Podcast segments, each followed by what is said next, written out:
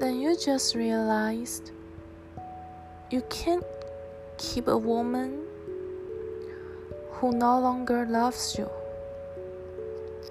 And you know that. Sure, you do. But you just don't want to face it. You pretend that it doesn't exist.